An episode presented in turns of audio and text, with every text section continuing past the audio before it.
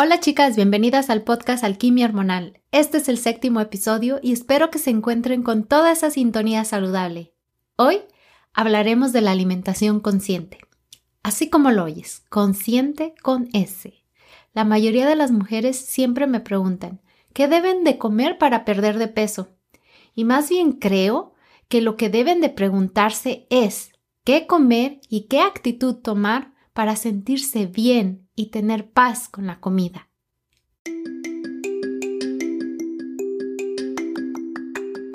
Bienvenida al podcast Alquimia Hormonal con tu anfitriona Edu Santibáñez.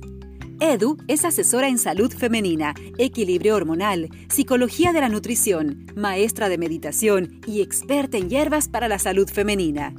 Este podcast tiene la misión emocionante de traerte una dosis semanal de información e inspiración, compartiendo estrategias simples y efectivas de salud, psicología de la nutrición y crecimiento personal. Prepárate para convertirte en la experta de tus hormonas y para que experimentes una salud vibrante y disfrutes una vida con más poder y posibilidades.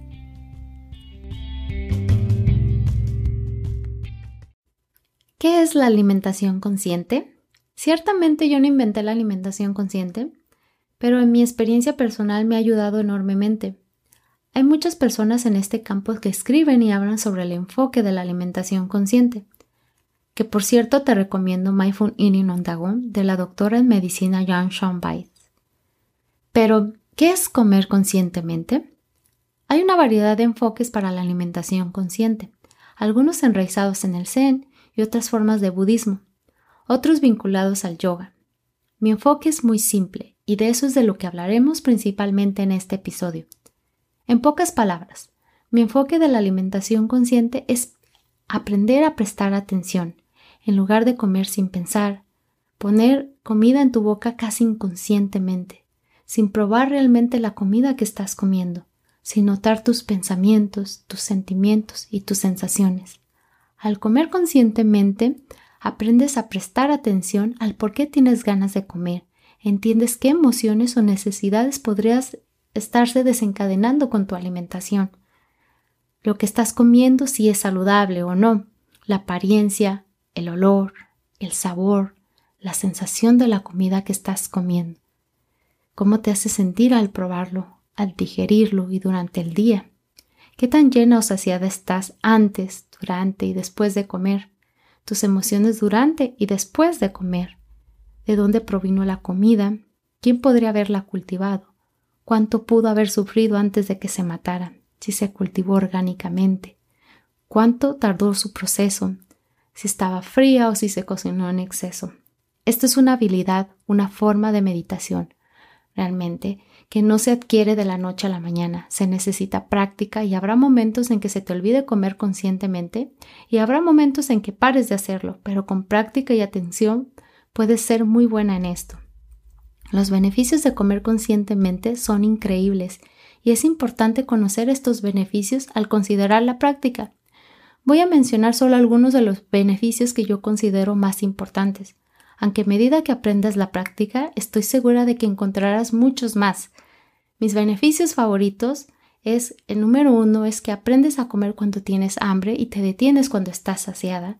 El número dos, aprendes a saborear realmente la comida y a disfrutar el sabor de la comida saludable. Número tres, poco a poco empiezas a darte cuenta de que la comida no saludable no es tan sabrosa como pensabas, ni te hace sentir muy bien. Número 4. Como resultado de los tres puntos anteriores, a menudo perderás peso si es que tienes sobrepeso o algunas libras de más o kilos de más. El número 5. Empiezas a clasificar los problemas emocionales que tienes alrededor de la comida. Esto lleva un poco más de tiempo, pero es importante que sepas que con práctica vas a lograrlo. El número 6. Comer en exceso en reuniones o fiestas puede convertirse en un problema pero el comer atentamente mientras socializas y lo practicas te hará no comer en exceso. Número 7. Empiezas a disfrutar más la experiencia de comer y como resultado disfrutarás más de la vida cuando estás más presente. Número 8. Convertirse en un ritual de atención plena que vas a disfrutar. Número 9. Aprendes a entender cómo la comida afecta tu estado de ánimo y energía durante el día. El número 10. Aprendes qué comida te alimenta y te da más energía para rendir mejor en tu rutina de ejercicios y trabajo. Nuevamente, hay otros beneficios, pero estos son algunos de los más importantes de acuerdo a mi experiencia. Pero ahora tú dirás, ¿qué es comer emocionalmente? La alimentación emocional es la razón por la cual tantas dietas fallan. No siempre comemos solo para satisfacer el hambre. Muchas de nosotras también usamos los alimentos para sentirnos mejor. Comer para satisfacer las necesidades emocionales, aliviar el estrés o hacer frente a emociones desagradables como la tristeza, la soledad o el aburrimiento. Podrías comerte un bote de helado cuando te sientes deprimida o pedir una pizza si estás aburrida o sola, o después de un día estresante en el trabajo. Ocasionalmente, usar la comida como un estímulo, una recompensa o para celebrar no necesariamente es algo malo, pero cuando comer es tu principal mecanismo de afrontamiento emocional, cuando tu primer impulso es abrir el refrigerador cada vez que estás estresada, molesta, deprimida, sola, agotada, aburrida, te quedas atrapada en un ciclo poco saludable en el que el verdadero sentimiento o problema nunca es resuelto o abordado. El, el, hambre emocional no se puede llenar con comida. Puede que comer se sienta bien en el momento, pero los sentimientos que se desencadenaron con la comida todavía están ahí y a menudo te sientes peor que antes debido a las calorías innecesarias que acabas de consumir. No importa cuán impotente te sientas ante la comida y tus sentimientos, es posible hacer un cambio. Puedes encontrar formas más saludables de lidiar con tus emociones aprender a comer con atención en lugar de sin pensar, recuperar el control de tu peso y finalmente detener la alimentación emocional. ¿Eres una comedora emocional? ¿Comes cuando te sientes estresada? ¿Comes cuando no tienes hambre o cuando estás llena? ¿Comes para sentirte mejor, para calmarte cuando estás triste, enojada, aburrida o ansiosa? ¿Te recompensas con comida? ¿Comes regularmente hasta que te has llenado? ¿La comida te hace sentir segura? ¿Sientes que la comida es una amiga? ¿Te sientes impotente o fuera de control alrededor de la comida?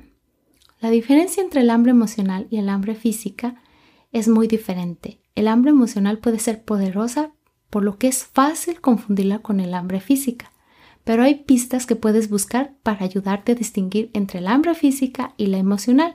El hambre emocional aparece de repente, te golpea en un instante y se siente abrumador y urgente. El hambre física, por el otro lado, aparece más gradualmente. La necesidad de comer no se siente tan grave ni exige una satisfacción instantánea, a menos claro que no hayas comido durante mucho tiempo. El hambre emocional anhela alimentos reconfortantes específicos. Cuando tienes hambre física, casi todo suena bien, incluidas las cosas saludables así como las verduras, así como lo oyes.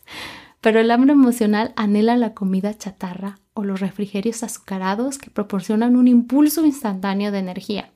Sientes que necesitas pastel o tal vez unas papas fritas o pizza y nada más servirá. El hambre emocional a menudo conduce a una alimentación sin sentido. Antes de que te des cuenta, has comido toda esa bolsa de papas Ah, o tal vez esa bolsa de, galletas o, todo el bote de helado y realmente te has dado cuenta que te las comiste sin prestar atención y sin disfrutarlo por completo. Cuando comes en respuesta al hambre física, normalmente eres más consciente de lo que estás haciendo. El hambre emocional no se satisface a una vez que estás llena, sino que sigues queriendo más y más y más, a menudo hasta que te sientas incómoda. El hambre física, por otro lado, no necesitas estar hasta el tope de llena. Te sientes satisfecha cuando tienes el estómago lleno. El hambre emocional no se encuentra en el estómago. En lugar de un vientre que gruñe o una punzada en el estómago, sientes el hambre como un deseo que no puede salir de tu cabeza. Te enfocas en texturas, sabores y olores específicos. El hambre emocional a menudo conduce al arrepentimiento, la culpa o la vergüenza. Cuando comes para satisfacer el hambre física, es poco probable que te sientas culpable o avergonzada, porque simplemente le estás dando al cuerpo lo que necesita. Si te sientes culpable después de comer, es probable porque en el fondo sabes que no estabas comiendo por raciones nutricionales. Identifica tus desencadenantes alimentarios emocionales. ¿Qué situaciones, lugares sentimientos te hacen alcanzar la comodidad o buscar más bien la comodidad de la comida? La mayoría de las comidas emocionales están relacionadas con sentimientos desagradables, pero también pueden desencadenarse por emociones positivas, como recompensarse por lograr un objetivo o celebrar un día festivo o un evento feliz. Las causas comunes de alimentación emocional son el rellenar emociones. A comer puede ser una forma de silenciar temporalmente o calmar las emociones incómodas como la ira, el miedo, la tristeza, la ansiedad, la soledad, el resentimiento y la vergüenza. Mientras te adormeces con comida para así evitar las emociones difíciles que prefieres no sentir. El aburrimiento o sentimiento de vacío es otra forma. ¿Alguna vez has comido simplemente para darte algo que para, para hacer algo que algo que hacer, para aliviar el aburrimiento, para llenar un vacío en tu vida? ¿Te sientes insatisfecha y vacía? Y la comida es una forma de ocupar tu boca y también tu tiempo. En este momento te llena, te distrae de los sentimientos subyacentes de la falta de propósito, de satisfacción con tu vida. Los hábitos también de la infancia. Piensa en la comida de tu infancia. Tus padres te premiaron por el buen comportamiento con un helado o tal vez con unas papas fritas, que este era mi caso, o tal vez te llevaron a comer una pizza cuando recibiste buenas calificaciones, o te sirvieron dulces, pastel o galletas cuando te sentías triste. Estos hábitos a menudo pueden trasladarse a la edad adulta o a tu alimentación. Puede ser impulsada por la nostalgia, por recuerdos preciados de asar hamburguesas en el patio trasero con tu padre o al hornear o comer galletas con tu madre. Otra razón es las influencias sociales. Reunirse con otras personas para una comida es una excelente manera de aliviar el estrés, pero también puede llevar a comer en exceso. Es fácil, es fácil darse el gusto simplemente porque la comida está ahí, porque todos los demás están comiendo. También puedes comer en exceso en situaciones sociales por nerviosismo. O tal vez tu, tu familia o círculo de amigos te aliente a comer en exceso y pues es mucho más fácil comer en exceso cuando estás acompañada en, grupo. Otra razón es el estrés. ¿Has notado cómo el estrés te da hambre? No estás... Ah, esto no es algo que te inventas, esto es, es parte de tu, de, tu, de tu sistema hormonal. Cuando el estrés es crónico, como ocurre con frecuencia en nuestro mundo caótico y acelerado, tu cuerpo produce altos niveles de la hormona del estrés, que es el cortisol. El cortisol desencadena los antojos de los alimentos salados, dulces y fritos. Estos alimentos le dan una explosión de energía y placer. Mientras más estrés descontrolado hay en tu vida, más probabilidades tendrás de recurrir a la comida para obtener ese alivio emocional. Encuentra formas de alimentar tus sentimientos. Si no sabes cómo manejar tus emociones de una manera que no involucre a, alimentos, no podrás controlar tus hábitos alimenticios por mucho tiempo. Las dietas a menudo fallan porque ofrecen consejos nutricionales lógicos que no solo, que no, que solo funcionan si tienes un control consciente sobre tus hábitos alimenticios. No funcionan cuando las emociones secuestran el proceso y exigen una recompensa inmediata con la comida. Para dejar de comer emocionalmente, Debes encontrar otras formas de satisfacerte emocionalmente. No es suficiente comprender el ciclo de la alimentación emocional o incluso entender sus desencadenantes. Aunque ese es un primer gran paso, necesitas alternativas a la comida a las que puedas recurrir para la satisfacción emocional. Mi deseo es que comas los alimentos que te traigan serenidad. Estoy trabajando en una guía que la he llamado Serenidad y la cual estaré regalando si me dejas tu nombre y correo electrónico en la cajita de información que encontrarás en mi página web. Lo repito, aún no está terminada, pero cuando esté se las enviaré a todas las mujeres que me hayan dejado sus datos. Es hora de despedir el podcast. Tus reseñas y suscripciones significan mucho para mí. Además me permiten ayudar a más mujeres porque no estamos solas. Estamos aquí juntas en este camino haciendo alquimia hormonal. Por favor, comparte este podcast con tus amigas, compañeras de trabajo, las mujeres de tu familia o quien tú creas que les sirva este contenido. Gracias a todas. Charlaré con ustedes la próxima semana y como siempre son bienvenidas tus ideas y temas que tengas en mente para este podcast. Ten una maravillosa semana y recuerda, tenemos una cita el próximo miércoles.